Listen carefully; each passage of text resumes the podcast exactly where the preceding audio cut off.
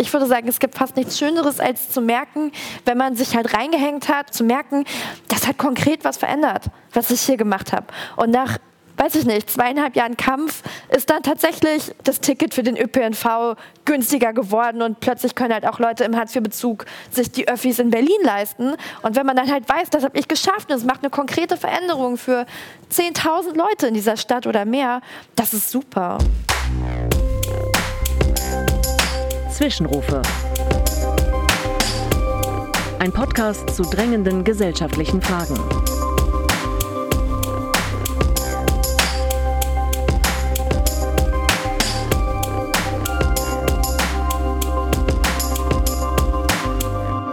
Herzlich willkommen zum Podcast Zwischenrufe der Zeitstiftung. Mein Name ist Sascha Surke. Heute zum Thema Jung und politisch aktiv. Demokratie ohne Volksparteien?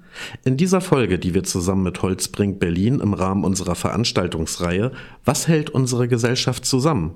pandemiebedingt ohne Publikum im Better Place Umspannwerk in Berlin aufgezeichnet haben, spricht Anna Duschime mit den Bundestagsabgeordneten Andreas Audretsch und Annika Klose sowie dem Politikwissenschaftler Professor Thorsten Faas über das politische Engagement junger Menschen und die Bedeutung von Volksparteien in Deutschland. Wie wichtig ist das Engagement für unsere Demokratie und kann diese ohne die etablierten Parteien überhaupt bestehen? Die politische Teilhabe gilt als Voraussetzung, Bestandteil und wesentliches Merkmal einer Demokratie. Viele Bürgerinnen und Bürger, gerade auch Jugendliche, sind von der Politik enttäuscht und äußern Kritik an den etablierten politischen Strukturen. Findet politisches Engagement gerade auch von jüngeren Menschen also eher jenseits von Parteistrukturen statt? Damit übergebe ich an Anna Dushima. Herzlich willkommen an meine Gäste hier auf dem Panel, aber auch an alle ZuhörerInnen da draußen zu der Reihe Was hält unsere Gesellschaft zusammen von der Zeitstiftung und Holzbring Berlin. Das sind heute unsere Gastgeber.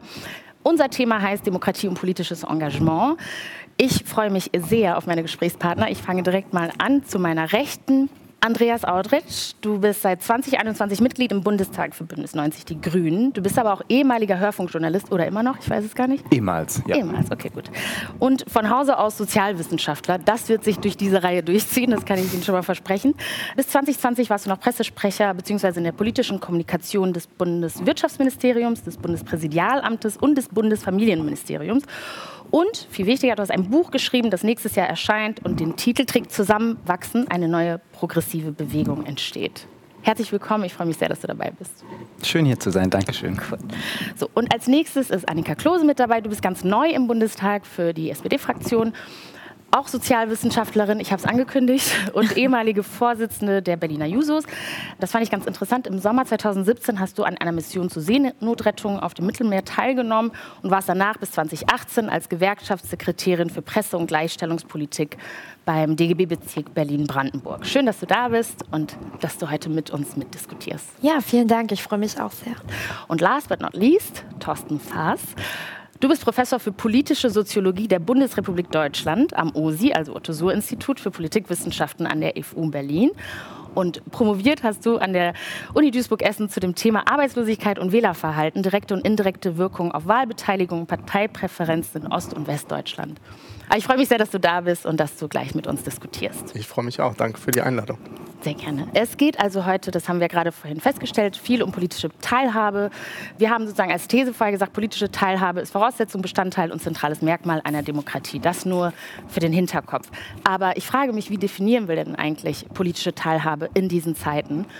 Und ich glaube, eine kurze Einordnung wünsche ich mir auf jeden Fall äh, von, von dir, Thorsten. Wie hat sich politische Teilhabe in Deutschland über die Jahre verändert, wenn überhaupt? Kannst du uns da eine kurze Einordnung geben? Ja, zunächst mal würden wir wahrscheinlich sagen, dass jedwede Aktivität, die darauf zielt, politische Personal- oder Sachentscheidungen zu beeinflussen und die von Privatleuten, also von uns allen unternommen wird, dass man darunter wahrscheinlich politische Beteiligung verstehen würde. Und das kann wahnsinnig viel sein. Und ich glaube, das ist genau das, was sich verändert hat. Wir sehen heute Flashmobs, wir sehen Sachen im Internet natürlich. Und insofern ist es tatsächlich sehr, sehr schwer, das präzise zu fassen. Außer dass man sagen kann, es gibt sehr, sehr viel, es wird sehr, sehr viel genutzt und ich glaube auch, dass sehr, sehr viel Gehör durchaus gefunden wird.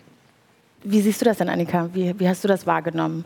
Ja, also erstmal kann ich mich dem natürlich anschließen. Ich würde aber auch ein bisschen differenzieren, glaube ich, nochmal zwischen der formalen politischen Teilhabe im Sinne von zum Beispiel wählen zu dürfen, weil das ja einfach auch sehr viele Menschen betrifft, dass sie das eben nicht dürfen.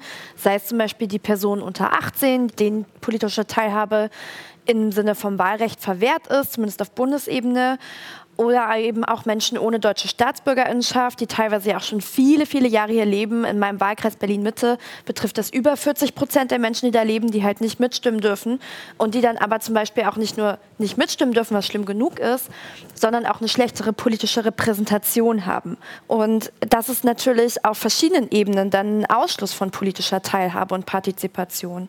Aber natürlich, klar, das hat Thorsten ja auch gerade ausgeführt, gibt es noch sehr viel mehr Möglichkeiten, sich einzubringen und zu partizipieren partizipieren als der alleine Wahlakt. Aber das wollte ich gerne noch ergänzen, dass das ein ganz wichtiger Aspekt ist. Kann man denn daraus schlussfolgern, dass die Menschen, die sozusagen zu den formalen politischen Partizipationsmöglichkeiten keinen Zugang haben, sich dann eben andere Wege suchen?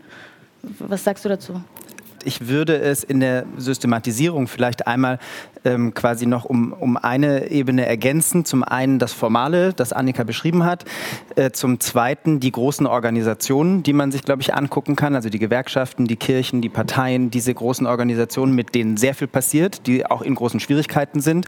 Und dann das, was man äh, in allen möglichen Varianten Selbstwirksamkeit nennen kann. Also es gibt so viele Kleinstmöglichkeiten, sich einzubringen und äh, Dinge voranzutreiben. Und ähm, ich glaube, auch zwischen diesen drei Ebenen verschiebt sich sehr viel gerade und äh, glaube ich, wäre was, was, ähm, was wir gerne vertiefen können. Was verschiebt sich denn? Das finde ich eigentlich ein ganz gutes äh, Stichwort. Also wir haben ja auch darüber gesprochen, dass große Organisationen oder große Institutionen, meinetwegen wie die Kirche oder auch Gewerkschaften, große Volksparteien, viele MitgliederInnen verlieren, aber wir eben sehen, dass da irgendwie ein Zuwachs ist bei, weiß ich nicht, Fridays for Future oder anderen ähm, Organisationen. Wie siehst du denn äh, diese Verschiebung und folgt sie einem bestimmten Muster? Was, können wir irgendwie einen Ausblick sogar wagen auf, auf das, was die nächsten Jahre bringen?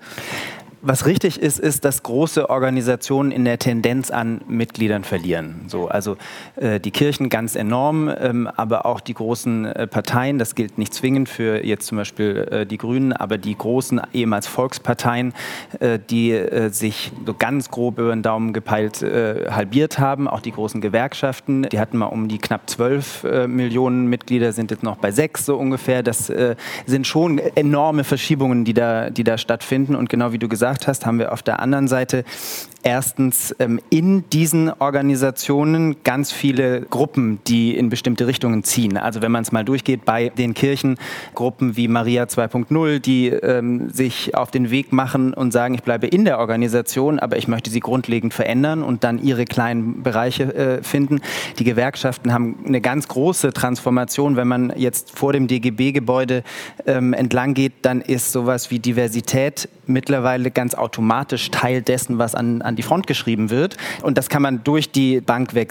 Und dann sieht man tatsächlich, dass ähm, viele Organisationen oder viele Initiativen, wie zum Beispiel Fridays for Future, wie aber auch Unteilbar ähm, und äh, die Seebrücke, ganz viele kleinere äh, Initiativen, beginnen, Brücken zu bauen untereinander, aber auch zu bestehenden Organisationen. Also Fridays for Future geht zusammen mit Verdi in die Bundespressekonferenz und sagt, wir wollen Klimaschutz sozial ausgestalten und versuchen hier ein neues Bündnis herzustellen. Oder der Paritätische tut sich mit dem BUND zusammen und sagt, wir wollen diese Fragen ökologisches, soziales zusammenbringen und arbeiten zusammen. Und unteilbar, glaube ich, das beste Beispiel, die eine ganz, ganz große Breite an progressiven Bewegungen in sich vereinen und zusammenbringen und versuchen daraus was Neues zu entwickeln. Oder letztes Beispiel, als wir, fand ich sehr, sehr eindrücklich, als wir die Situation hatten, dass Kemmerich sich ähm, hat wählen lassen äh, zum Ministerpräsidenten mit den Stimmen der AfD und Herrn Höcke, hatten wir binnen weniger Tage ein eine unglaubliche Mobilisierung unter dem Dach des DGB und auf der anderen Seite von Unteilbar, die Busladungen aus, von Menschen aus ganz Deutschland zusammengebracht haben. Es war eine Riesenlogistik, die da in wenigen Tagen hochgezogen wurde von vielen Basisgruppen unter dem Schirm auch des DGB. Also ganz neue Verbindungen, die sich da entwickeln, die, glaube ich, uns eigentlich auch Hoffnung haben lassen können, weil ich glaube, da entsteht ganz viel. Da geht nicht nur Ding, gehen nicht nur Dinge zurück in den großen Organisationen, sondern da steht, entsteht ganz viel Neues gerade. Ich würde gerne das Wort an dich richten, ähm, Annika, weil ich mich frage, du hast ja einmal die, ähm, sozusagen den Background in der Gewerkschaft und bis jetzt bei der SPD und das, woran wir uns sozusagen gerade so lang hangeln, ist ja so ein bisschen, was können Parteien oder etablierte Organisationen sozusagen von diesen Bewegungen lernen? Also das hört sich ja so an, als ob man, auch wenn es sich ein bisschen kitschig anhört, nur gemeinsam vorankommt. Glaubst du das auch? Oder was, was glaubst du ganz konkret kann die SPD zum Beispiel von, von bestimmten Bewegungen lernen? Und wie kannst du das in deine Partei reintragen? Ja, klar, das glaube ich schon auch. Und ich glaube auch, dass gerade große Organisationen wie die Volksparteien, wie die SPD natürlich davon lernen können. Also was wir ja beobachten ist, dass man, also dass halt das Engagement viel themenspezifischer ist. Also wenn man in so eine Partei eintritt wie die SPD, dann hat man ja eine riesen Palette an Themen. Also die SPD hat eigentlich zu jedem gesellschaftlichen Thema eine Position. Man kann an allem mitarbeiten, man muss sich aber auch mit super viel beschäftigen. Und man muss halt, wenn man in so einer Partei richtig aktiv mitmacht, mitmachen möchte, nicht nur Mitglied sein, sondern auch die Position mitgestalten, sehr, sehr viel Zeit und Ausdauer mitbringen. Das ist natürlich sehr viel einfacher, wenn ich jetzt einfach ich sag mal, nur an einem Protest teilnehme von Fridays for Future. Anderer Paar Schuh ist es natürlich, wenn ich diese Proteste mit organisiere. Da muss man auch wahnsinnig viel Zeit reinstecken und auch viel Ausdauer mitbringen. Aber so dieser Aktivismus im Sinne von, ich kann einfach mal kurz teilnehmen zu den Themen, die mir wichtig sind, das hat natürlich auch eine Attraktivität, weil man halt in diesen Parteistrukturen noch, finde ich, teilweise sehr also ein bisschen antiquiert arbeitet, sehr eben in den Strukturen lokal verankert, sehr eben in der Präsenzkultur, Ortsvereine, danach kommt der Kreisverband, dann die Landesebene und so, also so ein delegierten Repräsentationssystem nach oben, das stammt ja aus einer Zeit, da hatten wir diese ganzen digitalen Medien und Möglichkeiten so gar nicht. Und da muss man, glaube ich, schon besser auch drin werden, eben wirklich themenspezifische Angebote zu machen, überregional vernetzt, wo man auch mit einem kleinen Anteil an Zeit, den man mitbringt, sich einbringen kann. Ich glaube, dass diese Form von Teilhabe und Aktivismus mehr gefragt ist und ich glaube, dass es auch ganz anderen Menschen nochmal die Teilhabe ermöglicht. Wenn wir uns die Politik insgesamt angucken, zumindest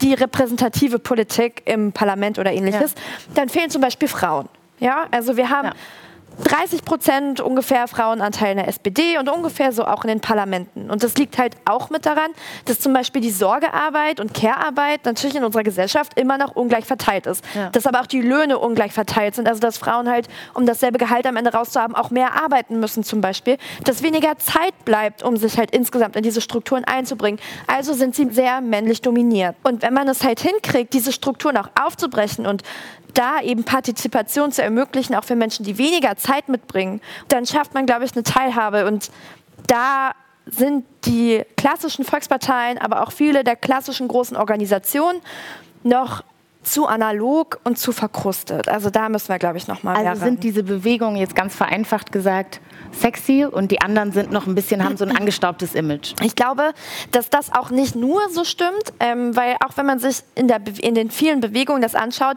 wer organisiert da eigentlich, wer sind denn die Sprachrohre, wer kommt denn immer zu den Plänen und zeigt da eine Kontinuität, dass man da auch zum Beispiel eine überdurchschnittlich weiß-männliche also, das ist auch weiß und männlich ist überdurchschnittlich. So, dass ja. sich das dann vielleicht auf der Straße von den Leuten, die dann am Protest teilnehmen, nicht so zeigt. Also, dass es da dann halt auch sehr ein weiblich geprägtes Bild ist, zum Beispiel bei den Klimaprotesten, was ja auch total toll ist.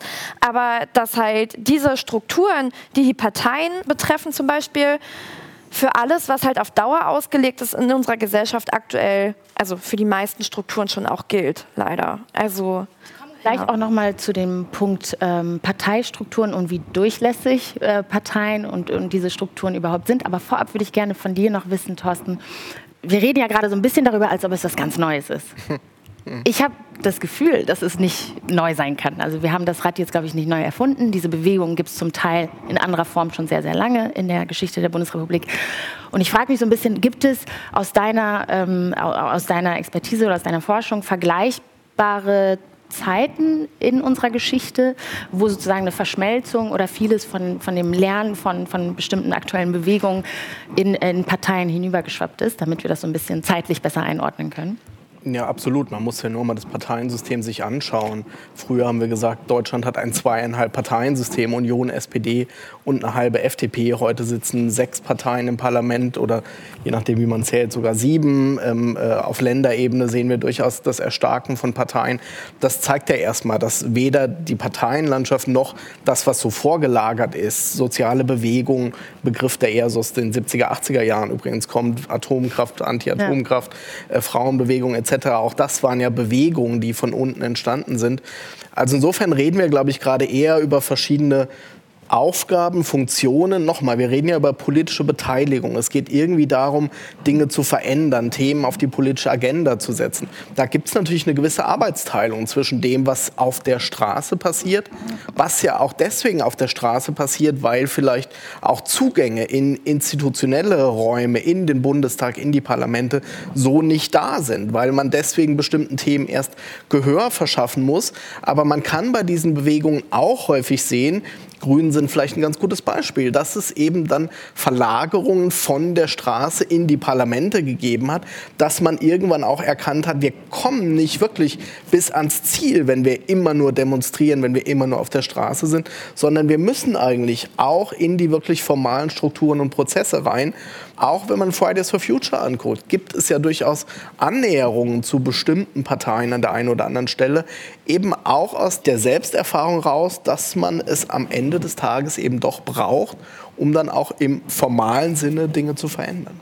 Geht es jetzt viel schneller von sozusagen von dem Punkt an, wo bestimmte Positionen auf der Straße, wie, äh, wie du sagst, vertreten werden, bis sie dann Eingang finden in, in Positionspapiere und Gesetzentwürfe? Absolut. Und ich glaube, das ist auch ein sehr, sehr, sehr, sehr spannender Punkt, der für das Verhältnis von Gesellschaft und Politik, aber natürlich auch für ganz andere Sphären gilt, dass wir eine unglaubliche Beschleunigung sehen, dass es manchmal wahnsinnig schnell gehen kann, wenn ich irgendeine E-Petition formuliere und aus welchen Gründen die auch immer, die plötzlich durch die Decke geht, kann ich binnen Stunden 100.000 tausende Unterstützerinnen haben.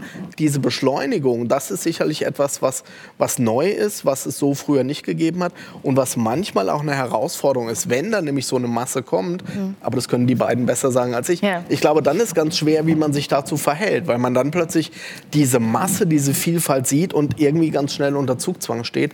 Das finde ich einen spannenden Punkt, wo diese Beschleunigung und auch diese Möglichkeit, sehr, sehr viel in kürzester Zeit zu mobilisieren, dann doch auf so ein und das meine ich gar nicht so abwerten, wie es jetzt klingt, so ein gewisses träges institutionelles Gefüge trifft, da sehen wir, glaube ich, gerade, dass sich Dinge aneinander gewöhnen müssen. Sorry, Andreas, ein Satz ganz kurz dazu. Dann hast du sofort das Wort. Zu, aber aber äh, weil ich gerade ganz kurz noch an, ergänzen wollte, ich glaube, es geht auch schneller, ja, der Weg von der Straße in die Parteien, weil sich die Parteien auch insofern anpassen, dass wir heute eine dolle Wechselwählerinschaft haben. Also nicht mehr so dieses Stammklientel, was immer dasselbe wählt.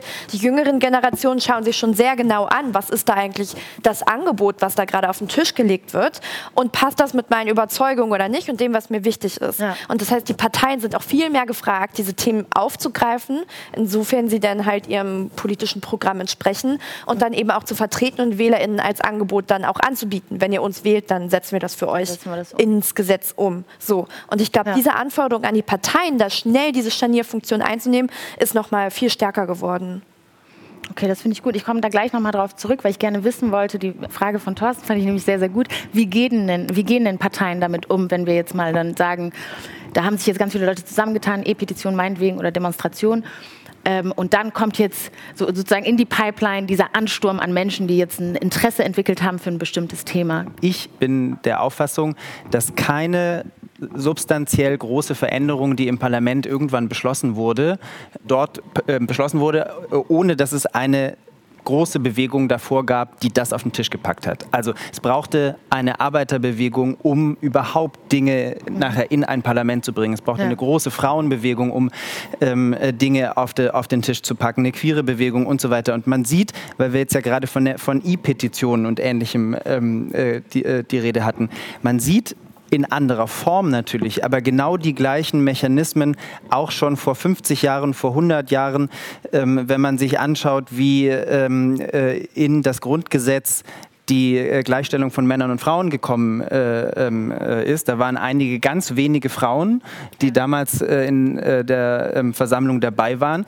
die aufgerufen haben, dass aus ganz Deutschland wäschekörbeweise Briefe geschickt werden. Das war dann nicht eine E-Petition, aber dann kamen wäschekörbeweise äh, Briefe an und damit ist eine Riesenmobilisierung passiert und so kann man das ja durchgehen. Am Anfang der Arbeiterbewegung waren es irgendwelche Bildungsvereine, ja. äh, die aufgemacht äh, wurden, woraus sich Dinge entwickelt haben. In der queeren Bewegung ähm, äh, ging es los mit Stonewall und allem, was wir da hatten. Und irgendwann, jetzt ähm, x Jahre später, sind wir an dem Punkt, dass das Thema so reif war, ja. dass sogar unter einer CDU-Regierung im Parlament beschlossen wurde, weil einfach der Druck von der Gesamtgesellschaft so stark geworden ist, dass es quasi gar nicht mehr anders ging.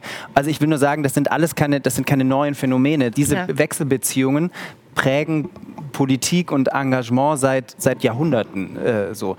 Aber wir halten fest, es ist schneller geworden, sozusagen, die Umsetzung aus, von der Straße bis, bis ja, also ja, ja, obwohl ich auch sagen, obwohl ich auch sagen würde, ähm, zum Beispiel was das Thema Klima angeht, sind es Prozesse, die jetzt seit 30, 40 Jahren laufen. Also das geht, das oder noch länger im Zweifel. Also äh, wir Grüne können da ein Lied von singen, wie wir uns schon für 5 Mark Beschlüsse in den 90er Jahren verdreschen haben lassen. Also das ist, ist jetzt nichts, was seit gestern auf dem Tisch wäre, sondern das sind, das sind Prozesse, die auch da in ganz vielen Basisinitiativen lange gedreht, gewälzt, der Boden wurde bereitet, die Gesellschaft ist quasi vorbereitet worden. Und jetzt kommt Fridays for Future. Und ehrlich gesagt glaube ich nicht, dass die das Gefühl haben, dass es schnell geht, sondern die haben eher das Gefühl, wir sind Teil einer ganz, ganz langen Entwicklung und die Politik reagiert immer und immer noch nicht. Und die Frage ist, wann ist, wie bei der Ehe für alle, der Moment so reif, dass es endlich mehr den Durchbruch gibt. Und im Kleinen gibt es quasi die E-Petition, das funktioniert schon mal, das geht dann in so einem, in so einem ähm, äh, Einmal-Ding hoch, kann auch mal erfolgreich äh, sein, aber ich glaube, man darf sich nicht der Illusion Illusion hingeben, dass das nicht sehr, sehr grundlegende Kämpfe sind, die auch sehr grundlegend ähm, seit Jahrzehnten geführt werden und wahrscheinlich auch noch über Jahrzehnte geführt werden müssen, weil die Beharrungskräfte einfach sehr, sehr, sehr stark sind und auch das heute äh, ähm, äh, noch sind. Was ich tatsächlich glaube, ist, dass ähm, Parteien künftig noch viel stärker in diese Bündniszusammenhänge reinwachsen äh, müssen, weil die Ansprüche sehr viel schneller werden. Also äh, die Ansprüche der, der Bewegungen sozusagen. Bewegung, genau, der oder? Bewegungen. Mhm. Man hat unglaublich ähm, äh, schnell und unglaublich viel Druck plötzlich an mhm. bestimmten Stellen, ähm, auch wenn man lange, lange Prozesse davor äh, sieht. Also wenn man jetzt, was weiß ich, Cannabis-Legalisierung ähm, ja. war jetzt gerade. Ähm, ich glaube, Annika kann auch ein Lied davon singen, dass ähm, als das Thema hochkam, binnen weniger wahrscheinlich Stunden unsere Postfächer geflutet waren. So, also ähm, von, von Aktivistinnen, Menschen, Aktivisten. Ich finde es ja einen lustigen Punkt, dass die Leute, denen man nachsagt, sie seien so langsam mit Cannabis und so, dass die die allerschnellsten waren. Also die haben so schnell reagiert und waren so schnell äh, äh, da und haben quasi da binnen ganz kurzer Zeit natürlich enormen Druck auch erzeugt. Es hatte, glaube ich, jeder Abgeordnete auf dem Schirm, dass jetzt der Moment ist, wo das Thema ja. einfach behandelt werden muss. Das hat aber, und das muss man gleichzeitig sagen, einen wiederum einen Vorlauf von vielen, vielen Jahren, Jahrzehnten der Arbeit, ja. des Bereitens des Bodens, ein Verständnis dafür entwickeln. Also ich glaube, die Idee, dass es jetzt, ist, die Ausschläge werden sehr schnell, aber mhm. die politischen Prozesse, die bleiben hart und lang und erfordern nach wie vor einfach sehr viel Ausdauer. Gut, ich glaube, der Punkt war so ein bisschen, dass es dann diese, also das, was früher über Wäschekörbe ein bisschen länger gedauert hat, ist dann schneller in E-Petitionen. Man kann relativ schneller in kurzer Zeit sozusagen Druck aufbauen. Das glaube ich. Thorsten, was wolltest ja, du sagen? Das, aber ich fand auch das, was Annika gesagt hat, ähm, dass man dann auch schnell darauf reagieren muss. Ähm, das hat natürlich schon eine Konsequenz. Ich meine, du hast gerade von der Notwendigkeit, Bündnisse zu schließen, gesprochen. Auch da sieht man nochmal, dass wenn wir einerseits über Bewegungen, andererseits über Parteien reden, dass wir da von unterschiedlichen Funktionen auch reden. Nämlich einerseits Dinge auf die Agenda zu setzen, aber andererseits, und dann sind wir bei den Parteien, Dinge eben auch zusammenzubündeln, zu gucken, wie passt es denn gerade für eine Volkspartei. Ich meine, es ist ja interessant, was auch so an Begrifflichkeiten verwendet wird. Ne, man sagt dann nicht mehr Volkspartei, sondern eine ja. Bündnispartei. Aber was heißt es eigentlich, die Notwendigkeit, dass am Ende eine politische Entscheidung steht? Ich kann nicht zehn Beschlüsse gleichzeitig, also kann ich in verschiedenen Themenfeldern machen. Ja. Aber ein Thema kann ich auf eine Art und Weise entscheiden. Und das zusammenzuhalten, Kompromisse zu finden in Parteien, zwischen Parteien, die Herausforderung geht auch nicht weg. Und das ist, glaube ich, eine, die bei all diesen Entwicklungen, es geht immer schneller, es wird immer lauter, es wird immer enger vielleicht auch thematisch, den Laden zusammenzuhalten, ist eine große Herausforderung, die uns, glaube ich, noch eine Weile begleiten wird. Ich glaube auch, dass das was ist tatsächlich, was den Charme teilweise auch von Bewegungen dann ausmacht. Mhm. Man muss halt erstmal keine Kompromisse machen. Also klar, in der Partei ist es halt immer so, natürlich habe ich Positionen, die mir unfassbar wichtig sind und dann schreibe ich dazu als Mitglied erstmal einen Antrag, also formuliere das schriftlich, dann gehe ich damit erstmal fange ich wieder unten quasi an. Ne? Gehe ich in meinen Ortsverein, Kreisverband, Landesverband, bis es irgendwann auf Bundesebene hoffentlich angekommen ist zum Beispiel. Ja. Und auf dem Weg dahin muss ich halt ganz viele Meinungen mit einbeziehen, weil es geht immer dann darum, Mehrheiten für diese Position zu gewinnen. Ich kann das erst vom Landesparteitag auf die Bundesebene schicken, wenn ich einen Mehrheitsbeschluss zum Beispiel jetzt vom Landesverband Berlin der SPD habe. Und das heißt, auf diesem Weg schließt man halt schon Kompromisse. Mhm. Dann hat man irgendwann die Parteiposition. So. Und dann geht diese Partei, außer sie hat eine absolute Mehrheit, ja dann eben in Koalitionsverhandlungen. Und da werden ja dann auch wieder Kompromisse geknüpft. Und natürlich blutet einem da teilweise das Herz, weil von den ursprünglichen und wahnsinnig wichtigen Positionen man halt schon immer ein paar Abstriche dann machen muss, um ja. halt eine Mehrheit zu kriegen. Und das muss man halt als Bewegung in dieser Form halt so nicht, sondern man kann schon die Maximalposition ja. einnehmen wahrscheinlich wohl wissend, dass man nicht alles 100% umgesetzt kriegen wird, weil sobald es dann ins parlamentarische System eingespeist wird, auch da ja wieder Mehrheitsbildungsprozesse nötig sind. Mhm. Aber es ist natürlich ein schönes Gefühl, wenn ich halt für meine hundertprozentige oder 120-prozentige Überzeugung auf der Straße stehe und sage, ja, 100 Prozent, genau das will ich. Klar fühlt sich das toll an. Und da, wo das zum Beispiel meine Partei wiedergibt, fühlt es sich für mich dann auch besonders gut an, dafür Wahlkampf zu machen oder Reden zu halten oder wie auch immer klar ist das schön und das macht natürlich ja. Attraktivität aus. Und es ist in Parteien auch ein bisschen schwerer, würde ich sagen, Menschen dafür zu begeistern, sich da einzubringen. Aber es ist halt unfassbar wichtig, weil anders funktioniert die Demokratie ja nicht. Das funktioniert ja nur über Mehrheiten wenn der Druck sozusagen von außen größer ist, hilft dir das auch innerhalb der Partei eine bestimmte Position durchzusetzen? Auf jeden Fall. Ich würde auch immer sagen, nur weil jetzt zum Beispiel in der SPD-Fraktion viele linke junge Leute reingewählt wurden, ja. würde ich trotzdem zum Beispiel dem Jugendverband, dem ich ja auch angehört habe als Vorsitzende, den Jusos ja. sagen, lasst nicht locker. Also genau jetzt brauchen wir eigentlich den Druck, weil natürlich gibt es auch immer Gegendruck und Gegenpositionen. Klar, und wenn man dann aber sagen kann, ja, aber guck doch mal auf die Straße, die riesen Protestbewegung da oder oh hier in meinem Wahlkreis zu Hause, da habe ich so viel Druck, ich kann jetzt nicht anders als so und so abzustimmen. Ja. Natürlich hilft das, um halt eben ja diesen Druck auch dann ins Parlament zu tragen, in den Haushaltsausschuss zu tragen ja. und halt sagen zu können, ja, da ist es jetzt aber ganz wichtig, einen Schwerpunkt zu setzen. Umgekehrt die andere Frage, ist es manchmal frustrierend oder ähm, fühlt sich das vielleicht sogar an wie eine etwas undankbare Aufgabe, wenn sozusagen von außen nicht so richtig gesehen wird, dass da eben Kompromisse dazugehören, sondern der Eindruck einfach nur entsteht oder die Frustration halt ist, naja, wir wollten eigentlich das und jetzt ist so die verwässerte äh, Version davon irgendwie hinten rausgekommen. Wie, wie geht ihr damit um und glaubst du, dass ähm, deine Partei oder andere Parteien insgesamt vielleicht einen besseren Job in der Kommunikation machen könnten, was eben dazugehört? Oder müssen wir als BürgerInnen dieses Landes sozusagen einfach ein besseres Verständnis dafür haben. Na, ich glaube, der, der Kern dessen, was man ähm, im Zusammenhang einer Partei macht, ist, ähm, dann irgendwann, wenn man diese Kompromisse eingegangen ist, den richtigen Grad zu finden, das in die eigene Organisation und im Zweifel auch in die in, in ähm, Organisationen, die dahinter äh, stehen, das zurück vertreten zu müssen. Also es geht nicht nur quasi, den Weg hat Annika gerade beschrieben, ähm, äh, den Antrag und die, die, ähm, die Findung einer Position in die eine Richtung, sondern man muss natürlich dann auch in die andere Richtung das stehen. Ich muss mir selber die Frage stellen, stelle ich mich jetzt hinter das, was da gerade passiert ist, oder stelle ich mich außerhalb dieses Konsenses? Ich kann, das kann ich natürlich machen. Nur äh, dann ähm, ähm, trägt man natürlich nicht mehr das, was an Kompromiss da passiert ist. In dem Moment, wo ich sage, ich trage diesen Kompromiss, ja. muss ich den in meiner Partei, aber auch weit darüber hinaus stehen und und, und, und aushalten. Und da muss ich auch aushalten, dass das sehr viel Ärger gibt, dass das sehr viel Druck gibt. Ich glaube, es ist auch ein ganz wichtiger Kern dessen, was Politik ausmacht, diesen Aushandlungsprozess äh, der, in beide Richtungen ähm, äh, möglich zu machen. Weil du so gesagt hast, muss man besser kommunizieren. Das ist ja ein Satz, den man oft hört. Das müssen wir irgendwie besser erklären. Aber es ist halt auch einfach so, wie ihr beides gerade gesagt habt, manche Positionen wollen Leute einfach nicht. Und das ist auch okay, dass sie das nicht wollen. Ja. Aber trotzdem muss es ein Verständnis dafür geben, dass es einen Kompromiss braucht.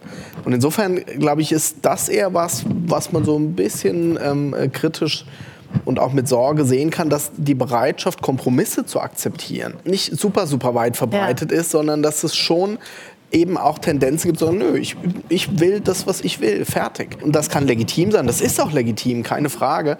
Aber Wertschätzung für Kompromiss ähm, ist wirklich in der Demokratie nicht irgendwas, sondern wirklich essentiell. Das ist wirklich was, was, was wir nicht verlernen dürfen. Wir reden gerade ganz viel, oder man hört es ganz viel, dass wir irgendwie äh, gesellschaftlich gespalten sind. Wir reden viel davon, dass irgendwie Menschen frustriert sind, ähm, entweder in Richtung politische Strukturen, aber auch, dass sie sich irgendwie abgehängt fühlen.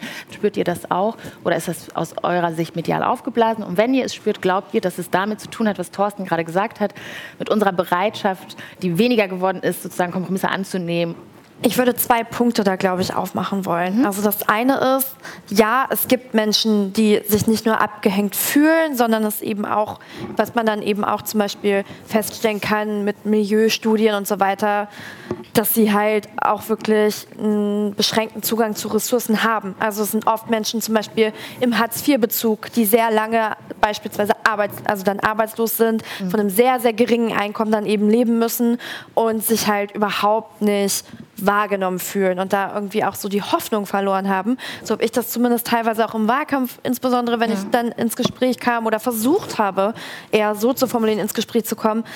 Da wurde die Tür vor der Nase einfach direkt wieder zugemacht. Also von, so, den, von den Menschen, die Ja, da weiß ich jetzt natürlich ja. nicht, ob die Hartz-IV-Bezug hatten oder wie auch immer, aber es ist schon häufig vorgekommen, dass dann Menschen, gerade in Gegenden, wo man weiß, hier ist eher geringere Wahlbeteiligung und auch geringeres Einkommensniveau beispielsweise, dass da halt öfters mir passiert ist, dass die Tür einfach vor der Nase zugemacht wurde mit so, ach, Politik, nee, gar keinen Bock, so quasi. Ja.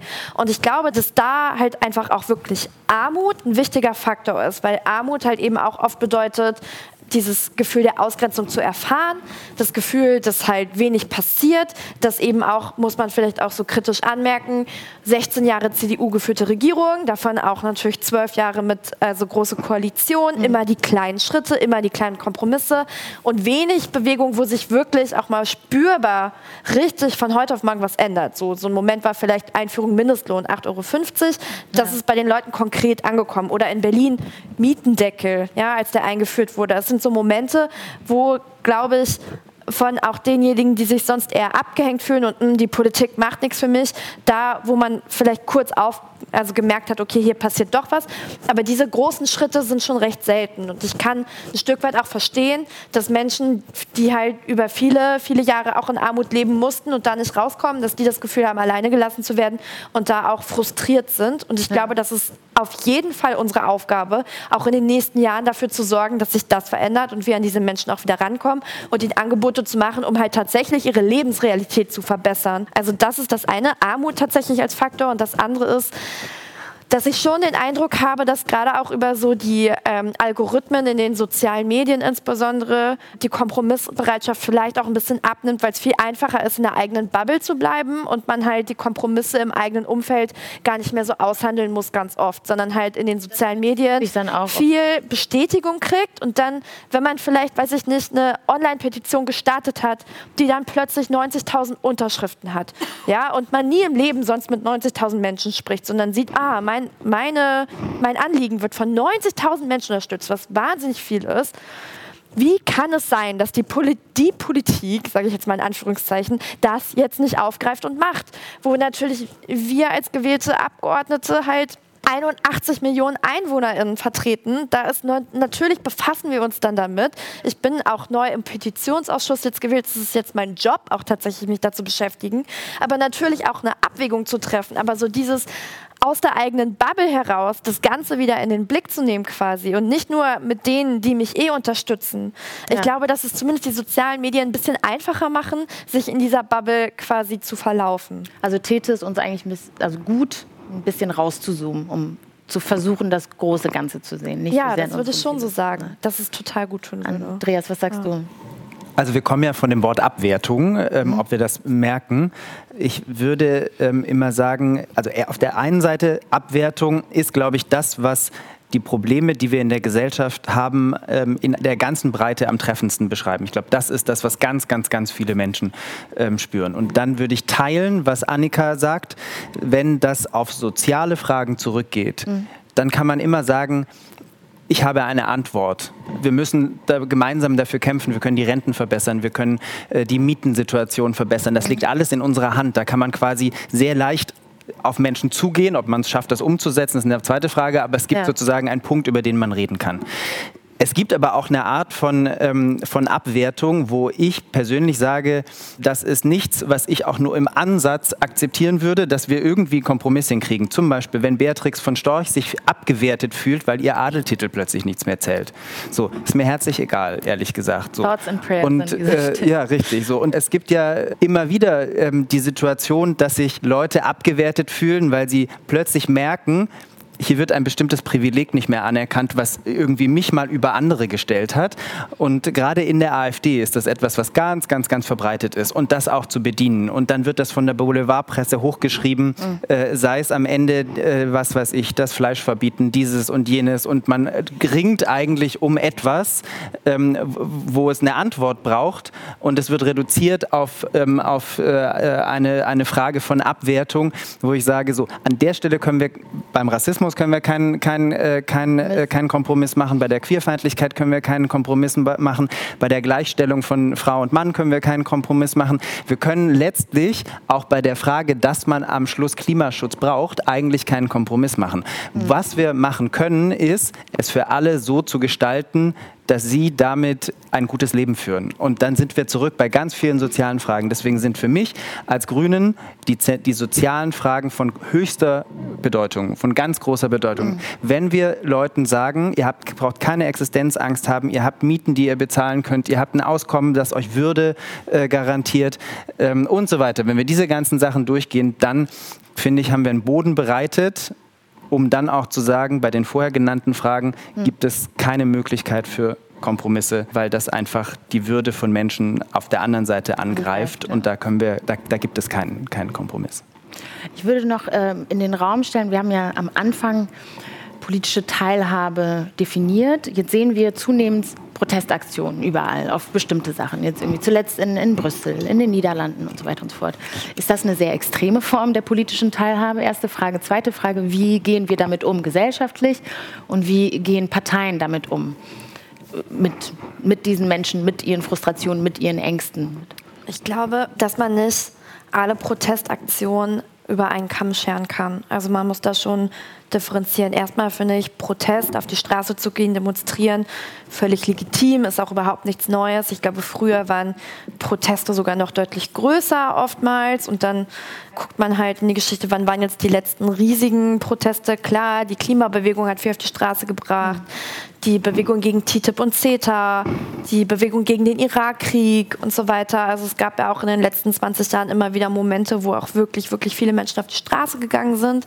So und ich glaube, dass das wichtig ist und legitim und da jetzt ähm, erstmal nichts besonders Radikales dran ist. Aber was wir halt auch sehen, jetzt gerade in der Pandemie, finde ich, also so mit diesen Querdenkenbewegungen insbesondere, das sind halt Proteste, die würde ich schon in der Form als ähm, radikal bezeichnen, weil sie halt, finde ich, halt grundsätzlich sich der gesellschaftlichen Solidarität in dieser Pandemie entziehen und weil sie mhm. halt auch, wie der Name ja schon sagt, quer quasi Querverbindungen schaffen zwischen eben Milieus, die sonst nicht zusammen auf die Straße gehen würden, insbesondere im Schulterschluss mit der radikalen Rechten. Also da gehen Menschen halt zusammen auf die Straße, die halt niemals sonst mit Nazis, ich sag's mal so, auf die Straße gehen würden und tun mhm. das in dieser Bewegung. Und was wir halt auch gesehen haben, ist, dass diese Proteste ja auch sehr übergriffig sind, teilweise gewaltbereit, dass zum Beispiel die AfD dann auch da Menschen äh, in den Bundestag reingeschleust hat, was da eben schon auch Angriffe auf die Demokratie darstellen. Deswegen würde ich sagen, ja, wir haben einerseits sehr finde ich, positive Protestbewegungen, wo sich junge Menschen, so eine Klimabewegung, mhm. Black Lives Matter und so weiter, sehr politisieren und dann andere Proteste, die sich aber halt eher in eine autoritär rückwärtsgewandte Richtung radikalisieren. Und das be also beobachte ich mit großer Sorge und würde sagen, also die kann man nicht in einen Topf werfen quasi. Protest ist nicht gleich Protest. Wie geht man damit um? So bisschen, das frage ich mich halt noch mit den mit den Protesten, die man dann sozusagen als nicht vergleichbar mit äh, Black Lives Matter oder Fridays for Future bewertet. Ja, aber ich glaube, das ist genau das Schwere. Wie geht man damit um? Weil ja. man auf der einen Seite extreme Formen von Beteiligung hat, Gewalt, Terror, auch das ist in letzter Konsequenz politische Beteiligung. Aber das ist extrem und inakzeptabel in der Form. Und dann gibt es eben auch extreme Inhalte.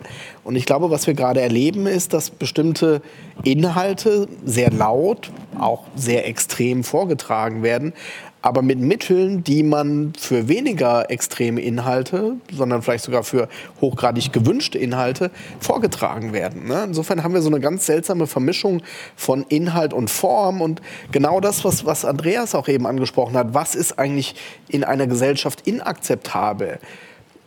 das wird ja trotzdem herausgefordert in der aktuellen Situation. Und so dass wir gerade auch in so einem Aushandlungsprozess sind, man denkt an die AfD im Deutschen Bundestag, ne, wie die auftritt. Natürlich ist es eine Partei mit Rechten, mit Fraktionen, die, die sich einbringen darf, aber die eben Positionen einbringt, die zu Recht als schwierig vertreten werden. Und das macht es gerade so schwierig, dass wir über Form, Inhalt, Herausforderungen reden, auch bewusste Provokationen. Und das ist nicht einfach und ich glaube, da müssen wir alle ein Stück weit lernen, damit umzugehen tun wir auch, weil ich hatte das Vergnügen und ihr beide ja auch, glaube ich, bei der konstituierenden Sitzung des Deutschen Bundestages dabei zu sein. Und die war viel entspannter als die vor vier Jahren zum Beispiel, weil man gelernt hat, mit der AfD umzugehen, nicht mehr über jedes Stöckchen zu springen, was einem dahin gehalten wird. Das ist immer noch nicht schön, was wir damit untersehen, aber man lernt, damit umzugehen. Und man muss es auch lernen. Kann man hoffnungsvoll sagen, dass es in Zukunft vermutlich leichter sein wird, weil wir lernen, kontinuierlich lernen, du schüttelst schon den Kopf. Ich, okay. Also wir waren, wir waren bei Form und Inhalt gerade. Ich finde das einen guten Punkt. Das führt in der, wenn man es mal ins, ins Extreme weiterdenkt, bis zu der Frage, dass die Demokratie in Deutschland mit demokratischen Mitteln abgeschafft wurde zu einem bestimmten Zeitpunkt. Das heißt, mhm. ähm, quasi also Form und Inhalt zu trennen, funktioniert nicht. Es kann in der Form korrekt sein und trotzdem zutiefst ablehnenswert und bekämpfenswert. Selbstverständlich kann die AfD im Bundestag äh, reden und diese ganzen Rechte nutzen. Das muss der Grundkonsens bleiben. Trotzdem müssen wir uns gleichzeitig den, den, man kann das nie unabhängig vom Inhalt sehen. Also selbstverständlich müssen alle demokratischen Kräfte sagen, es geht um Gewinnen und Verlieren. Die müssen verlieren und wir müssen gewinnen. So einfach ist das am Ende. Das heißt nicht, dass wir deren Rechte schleifen. Das gehört zu unserem mhm. Ethos dazu und auch zu einem demokratischen Grundverständnis. Alle müssen, weil sonst würden wir das, was wir wollen, implizit zerstören. So. Wir müssen das verteidigen, was es an Rechte gibt. Und deswegen werde ich, werde ich natürlich immer auch für die demokratischen Rechte der AfD ähm, eintreten. Und gleichzeitig sage ich, ähm, dass sie an, äh, in, in, an jedem Punkt, und da mag dann auch die Form äh, okay sein, sie haben trotzdem mit meinem erbitterten Widerstand zu rechnen. Sei es nur der Widerspruch oder sei es eine Gegendemo oder sei es äh, einen anderen Umgang, äh, den, den wir finden. Manchmal habe ich das Gefühl, dass wir zu wenig an dem Punkt ankommen, dass wir letztlich es uns einfach nicht leisten können zu verlieren an der Stelle. So, wir müssen diesen Kampf gewinnen. Das ist so. Ja, ich stimme dem zu. Also klar, es ist legitim, dass Sie da reden, weil Sie haben das Recht dazu, aber es ist trotzdem nicht in Ordnung. Also das sind ja zwei unterschiedliche Punkte. Also, dass ich es trotzdem halt sagen würde, ja, Sie sind eine Partei, die demokratisch gewählt sind für mich ist es aber trotzdem keine demokratische Partei, weil die Inhalte, die sie vertreten, sind autoritär. Sicherlich muss man das aushalten. Wir müssen sie auch im Plenum aushalten, dass sie da sind, klar. Mhm. Aber ähm, da bin ich völlig bei Andreas, dass wir halt alles dafür tun müssen, dass sie da in vier Jahren halt nicht mehr sitzen, weil sie die entsprechenden Stimmen nicht mehr zusammenkriegen. Wir müssen leider zum Schluss kommen. Die Bühne ist eröffnet für ein kurzes Schlusswort. Ja, vielleicht, äh, dass ich eigentlich sehr hoffnungsvoll bin. Da hatten wir am Anfang mit begonnen. Ja. Und das vielleicht auch am Ende, weil ich äh, neben den ganzen Problemen, die wir haben, sehe, dass das nicht zur Resignation führt. Also sowohl die Klimaherausforderung führt nicht zu, äh, zu oder Krise führt nicht zu, zu, zur Resignation, als auch nicht die rechtsextremen ähm, Strukturen, die wir in Deutschland äh, haben, führt nicht zu Resignation, sondern im Gegenteil führt dazu, dass ganz viele Leute sich auf den Weg machen, dass wir eigentlich gerade einen unglaublichen, also die Omas gegen Rechts haben sich gegründet. Unfassbar schön als, als, äh, als, ein, als einen kleinen Baustein. Und in dieser Form gibt es unglaublich viele Leute, die sich auf den Weg machen und die zusammenzubringen und mit denen ähm, diese Auseinandersetzungen zu führen, macht mich sehr hoffnungsfroh. Ich, ich finde, was man auch gerade noch mal gemerkt hat, ist, dass Demokratie Struktur heißt, aber eben auch Kultur. Und es gibt dieses berühmte Wort von Böckenförde, dem Verfassungsrechtler, der im Prinzip gesagt hat, Demokratie kann die Voraussetzungen, die sie braucht, nicht selber schaffen, nicht erzwingen, sondern es braucht einfach breite Unterstützung in ganz vielerlei Hinsicht. Und ich glaube, das hat die Debatte eigentlich sehr schön gezeigt. Das bleibt ein fortwährender, immerwährender Auftrag, das echt nicht aus dem Blick zu verlieren. Das ist alles nicht selbstverständlich. Aber gerade auch in diesen Tagen, wo wir über einen Regierungswechsel, auch im Regierungs-, im höchsten Regierungsamt reden, merkt man, dass Demokratie funktioniert, es ist kostbar und wir sollten die Wertschätzung dafür nicht aus dem Blick verlieren. Annika, du darfst das letzte Wort haben. Ja, wir haben jetzt sehr, sehr viel über die Parteien geredet und was sie vielleicht nicht können oder noch nicht so gut können. Aber ich würde auch dafür werben wollen und das vielleicht zum Schluss, dass es sich total lohnt, trotzdem sich da reinzubringen und mitzumachen. Das ist ein riesiges Geschenk, würde ich fast sagen, ist, dass wir das haben. Auch zum Beispiel diese Jugendorganisation der Parteien, wo man sich ja auch mit politischer Jugendbildung und so ganz viel auseinandersetzen kann, selber gestalten kann. Das ist total toll ist, weil Politik ganz oft gucken wir dann vor allem auf den Bundestag, auf die Parlamente, auf die Regierung, aber tatsächlich wird auch, finde ich, viel zu wenig belichtet, dass es halt zu 95 Prozent eigentlich Ehrenamt ist, dass Politik stemmt, auch vor Ort stemmt. Ich habe jetzt selber zehn Jahre ehrenamtlich Politik gemacht und das teilweise, würde ich sagen, fast vollzeitmäßig als Juso-Vorsitzende zum Beispiel. Und es ist schon auch toll, was man bewegen kann, auch ohne selber im Parlament sitzen zu müssen, sondern halt sich da einzubringen und die Möglichkeit zu haben, immer Mehrheiten zu organisieren und das dann eben auch durchzusetzen. Für mich zumindest, ich würde sagen, es gibt fast nichts Schöneres, als zu merken, wenn man sich halt reingehängt hat und zu merken, das hat konkret was verändert, was ich hier gemacht habe. Und nach weiß ich nicht, zweieinhalb Jahren Kampf ist dann tatsächlich das Ticket für den ÖPNV günstiger geworden und plötzlich können halt auch Leute im Hartz-IV-Bezug sich die Öffis in Berlin leisten. Und wenn man dann halt weiß, das habe ich geschafft und es macht eine konkrete Veränderung für 10.000 Leute in dieser Stadt oder mehr, das ist super. Und das ist ein riesen, ein riesen Erfolg, ein riesen Geschenk, wenn man sowas mal erleben darf. Und da würde ich eigentlich alle dafür ermutigen, diese Parteien und die Strukturen drumherum nicht aufzugeben, sondern sich einzubringen und sie besser zu machen, da wo sie es noch nicht sind. Und ich glaube, das brauchen wir ganz, ganz dringend. Ein sehr, sehr schönes Schlusswort. Vielen, vielen Dank an meine Gäste, Thorsten Faas, Annika Klose und Andreas Audretsch. Ich bin Anna Duschime. Ich möchte mich auch noch mal bei der Zeitstiftung und bei Holzbrink Berlin bedanken, dass wir heute hier uns so rege austauschen durften.